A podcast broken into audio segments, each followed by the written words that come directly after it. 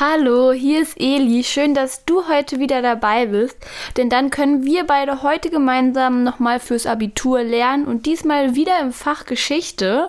Wir schauen uns heute beide mal das zweite Semester an, das im Jahr 2020 im zweiten Semester behandelt wurde. Wenn du dir das ein paar Jahre später anhörst, ist das natürlich auch in Ordnung. Auf jeden Fall war das Thema die Völkerwanderung. Das war das Wahlmodul.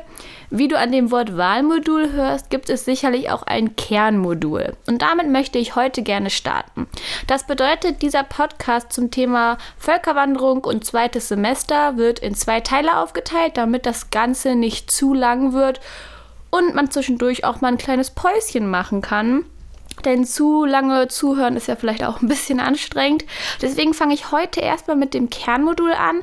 Das befasst sich mit vier Wissen bzw. fachwissenschaftlichen Theorien und diese befassen sich mit der Kultur bzw. der Kulturbegegnung und der Kulturvermischung, also baut genau auf dem Wahlmodul der Völkerwanderung auf, deswegen kann das auch später alles zusammen verknüpft werden. Damit das aber überhaupt verknüpft werden kann, fange ich erstmal an, diese vier fachwissenschaftlichen Theorien zu erklären. Und da fangen wir an mit der Theorie der Kulturbegegnung und die kommt von Urs Bitterli. Dieser spricht von fünf Thesen bzw. stellt fünf Dinge auf, Thesen, die etwas mit der Kultur und der Kulturbegegnung zu tun haben. Anfang tut er mit der Kulturberührung. Das ist ein Zusammentreffen, welches in seiner Dauer begrenzt ist oder große Unterbrechungen hat. Das bedeutet, eine kleine Gruppe von Reisenden trifft auf eine Bevölkerungsgruppe, die sie vorher nicht kennt, beziehungsweise die ihr völlig neu ist. Ein Beispiel kann dabei die Entdeckung Amerikas sein, denn da ist Kolumbus, also seine Reisegruppe, ist ja damals auf die indigenen, also das die indigenen Völker gestoßen, genau. Und dabei wird es auch so, wird so eine Reiz oder auch eine Bedrohung des Neuen ausgelöst, aber meistens ist da auch eher dieses Interesse im Vordergrund, was hat man jetzt überhaupt entdeckt. Das ist die Kulturberührung, das erste Kennenlernen. Das zweite ist der Kulturkontakt. Das bedeutet, dass aus einer ersten Berührung ein dauerhaftes Verhältnis von wechselseitigen Beziehungen wird. Und diese Beziehungen stehen ganz wichtig unter guten Absichten.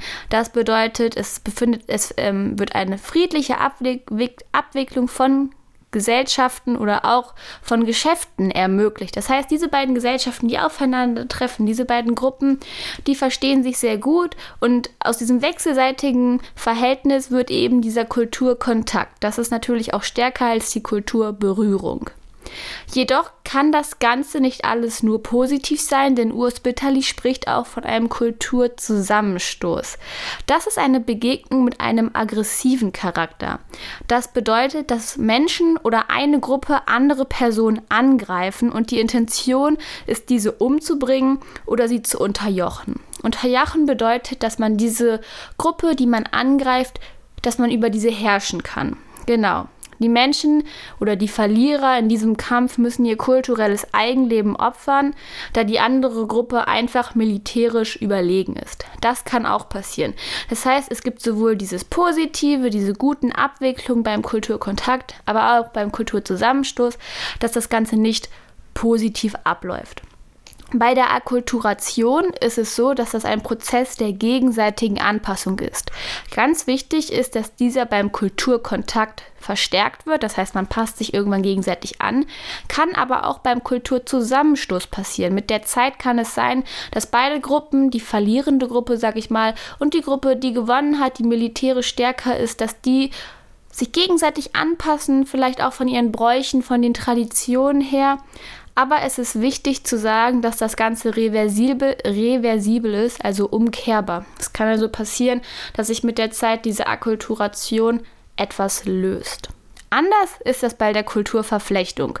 Die Verflechtung, du hörst schon, das ist das Stärkste der Theorie der Kulturbegegnung, was Urs Bitterli aufstellt, wenn man wirklich von einer Verflechtung spricht. Das bedeutet, das ist ein Zusammenleben und Wirken von mehreren Bevölkerungsgruppen.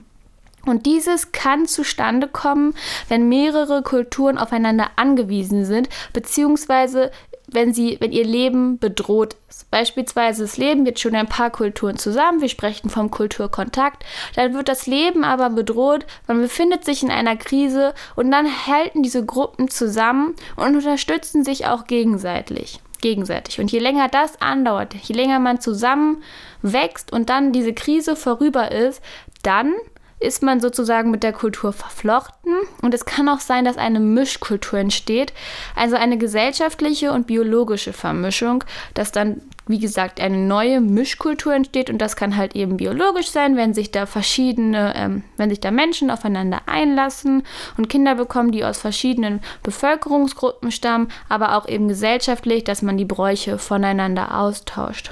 Genau, das war die erste fachwissenschaftliche Theorie. Und ich würde sagen, wir machen direkt weiter mit der zweiten.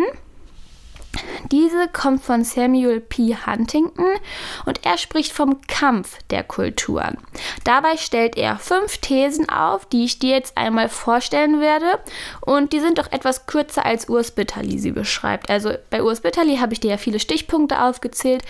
Bei Samuel P. Huntington sind das dann nicht so viele. Es sind auch fünf Thesen, aber etwas kürzer. Ich fange einfach mal an. Er spricht erstmal davon, die erste These, dass die Politik multipolar bzw. multikulturell ist. Das heißt, es gibt nicht mehr das Ost-West-Machtgefüge. Das sollte dich, das Ost-West-Machtgefüge sollte dich jetzt an die DDR und die BRD erinnern. Ost-West-Machtgefüge, da gab es ja diese Konflikte. Deutschland war geteilt. Das ist gemeint. Und ähm, es wird halt auch gesagt, dass der in der zweiten These, dass der Westen an Macht verliert und Asien gewinnt an Einfluss. Also der Westen war vorher sozusagen universell oder sieht sich selber so an, verliert aber an Macht. Und die dritte These ist dann halt, dass die Weltordnung auf Kulturen und Kulturkreisen basiert. Und in diesen Kulturkreisen tauschen sich die ähm, Kulturen aus, aber haben keinen Kontakt zu den anderen Kulturkreisen, die es auch noch gibt. Die vierte These hatte ich gerade schon so ein bisschen angesprochen. Das ist ein Konflikt, der entsteht. Es wird ja auch vom Kampf der Kulturen gesprochen, und zwar durch den Universi universalistischen Anspruch des Westens, dass dieser sich eben als universal sieht, sozusagen als das Beste und daraus entsteht der Konflikt, aber auch, dass, auch durch die Religion, die eine Bruchlinie darstellt, weil es ja eben verschiedene Religionen gibt. Die fünfte und letzte These ist dann die Erkenntnis des Westens. Er ist zwar einzigartig, aber nicht universell. Das heißt, es sind Kooperationen mit anderen Ländern notwendig, um eine Eskalation zu vermeiden. Das war's schon zum Kampf der Kulturen und wir machen direkt weiter mit der Globalisierung. Das ist die dritte fachwissenschaftliche Theorie, die erinnert dich vielleicht auch ein bisschen an Politik. Da gibt es ja auch das Thema Globalisierung, da werde ich natürlich auch noch einen Podcast zu machen. Aber hier bezieht sich die Globalisierung auch auf die Kulturen und die Vernetzung. Und diese These stammt von Osterhammel und Petersen. Das sind zwei Menschen, die diese Theorie aufgestellt haben und sie sprechen davon, dass es Interaktionen gibt. Das können Brieffreundschaften sein und die ähm, schreiben sich immer Briefe hin und her, leben vielleicht in verschiedenen Ländern oder Städten.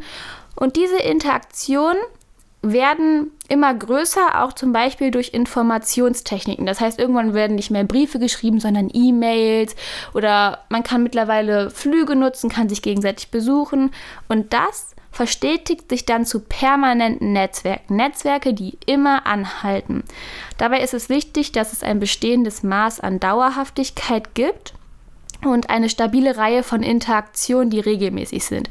Das sind zum Beispiel sowas wie E-Mails, die man sich hin und her schickt oder das Bündnis mit anderen Ländern. Ein Beispiel ist hier die NATO oder Nachrichtendienste aus aller Welt, die zusammenarbeiten oder wenn man die Tagesschau guckt, sieht man ja auch oft, wenn es dann ein Interview gibt, dass bestimmte Redakteure aus einmal auf einmal aus weiß ich nicht, Kanada berichten. Das heißt, da arbeiten sie auch zusammen. Und das sind dann eben diese Netzwerke.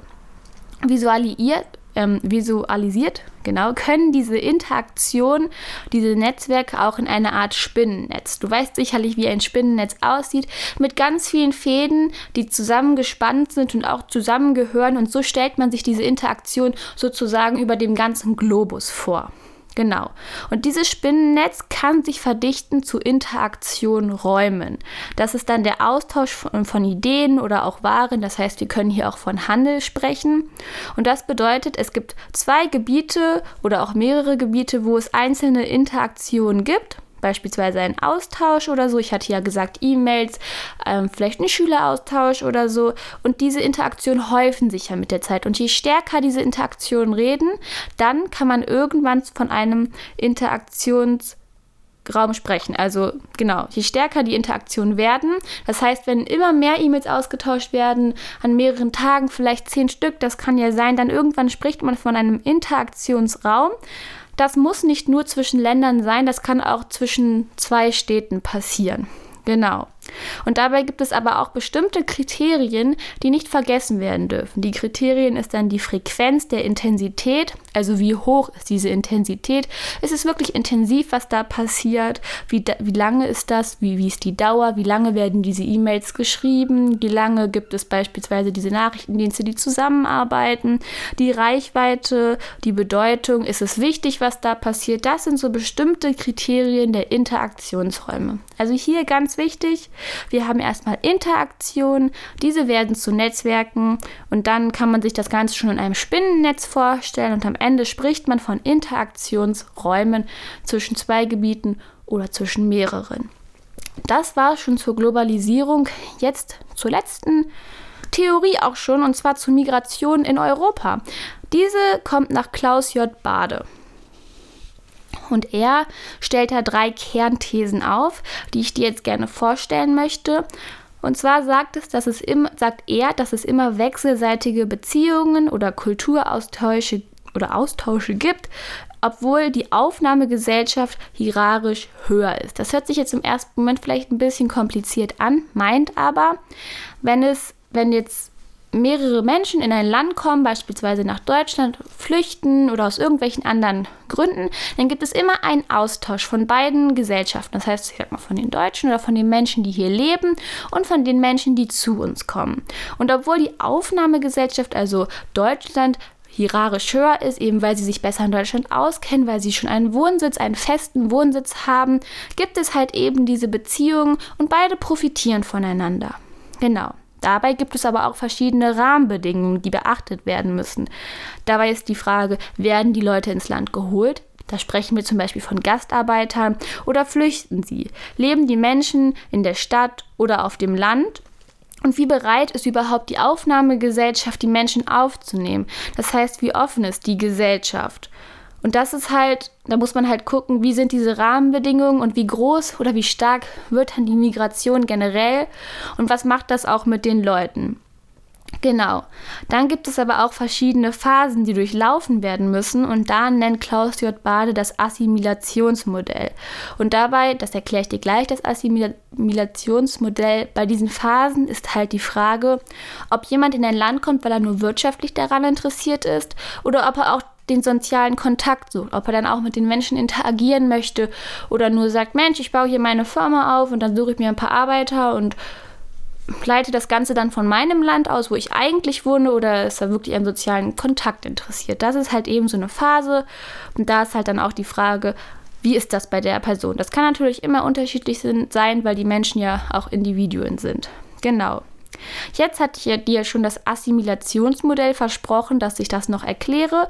Das ist eigentlich auch relativ einfach. Es sind nur fünf Stichpunkte, von denen Klaus J. Bade hier spricht. Er sagt, dass das Assimilationsmodell mit der Annäherung statt. Das heißt, die Menschen kommen in ein Land und nähern sich erstmal an die anderen an. Dann passen sie sich irgendwann an, also Anpassung, und dann übernehmen sie irgendwann Dinge, also Adaption. Zum Beispiel, ein Beispiel hier wäre, die Deutschen sind ja immer ziemlich pünktlich. Das ist zumindest deren Ruf. Und wenn jetzt andere Menschen in ein Land kommen oder in Deutschland, also nach Deutschland kommen, dann ernähren sie sich erstmal diesem an, dann passen sie sich auch den Menschen an und irgendwann übernehmen sie bestimmte Dinge. Zum Beispiel kommen diese Leute dann auch immer total pünktlich zur Arbeit. Das heißt, sie haben das adaptiert. Ist jetzt nur ein Beispiel. Es gibt natürlich auch noch viele andere. Dann kommt die Einführung und zum Schluss die Akkulturation. Vielleicht erinnert die dich jetzt auch an die erste fachwissenschaftliche Theorie, beziehungsweise die Kulturbegegnung nach Urs Bitterli. Er spricht ja auch von der Akkulturation, also von dem Prozess gegenseitiger Anpassung. Das war es schon fast. Allerdings spricht Klaus J. Bade auch von dem Mythos der Homogenität. Das sagt, da sagt er, es gibt einen wechselseitigen Kulturaustausch, das war ja auch seine erste Kernthese, und er sagt dann aber, dass die Aufnahmegesellschaft diesen Austausch gar nicht wahrnimmt. Zunächst erstmal nicht, sondern vielleicht erst im Nachhinein, dass bestimmte Dinge übernommen wurden, aber erstmal wird das wohl nicht wahrgenommen. Genau, aber das war es jetzt wirklich. Das waren die vier fachwissenschaftlichen Theorien. Damit haben wir das Kernmodul so gut wie fertig. Und im nächsten Podcast bzw. im nächsten Teil werde ich mich dann der Völkerwanderung widmen. Und dann würde ich sagen, sehen wir uns das nächste Mal wieder.